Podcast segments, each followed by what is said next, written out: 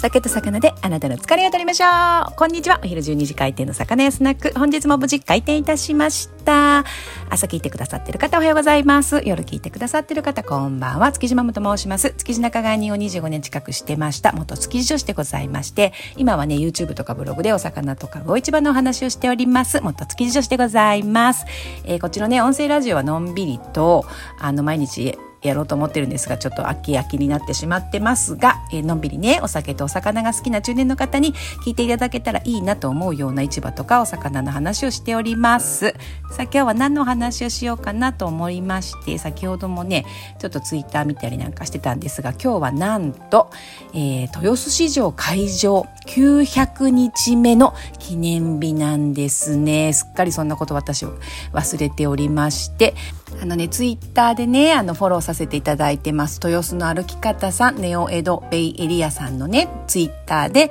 教えていただいたんです。そう早いですね。900日だって。えっ、ー、と3年えっ、ー、と2年と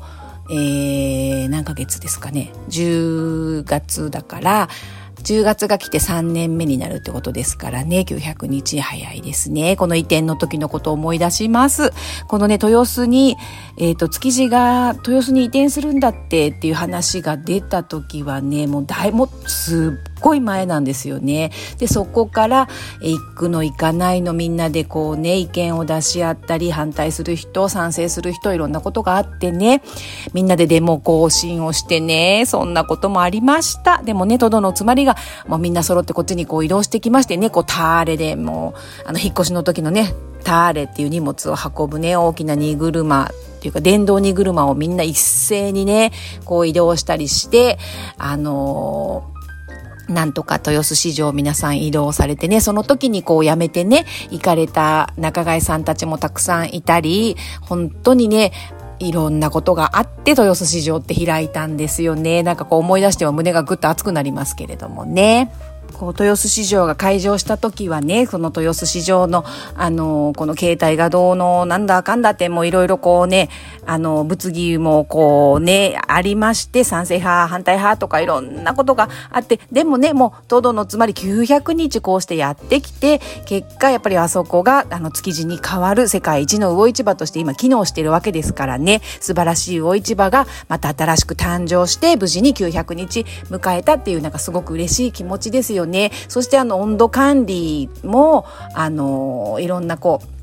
できた時はね、いろんなこと言われてましたけれども、私は魚を売っている人間のこの仲買のね、立場からして、今まであの、ほんと築地で氷、夏は一生懸命魚のね、あの、品質が下がらないようにずっと氷をかけてなくなると、こう、表版の氷のところまでね、氷を買いに行ってかけてっていう、その作業が、あの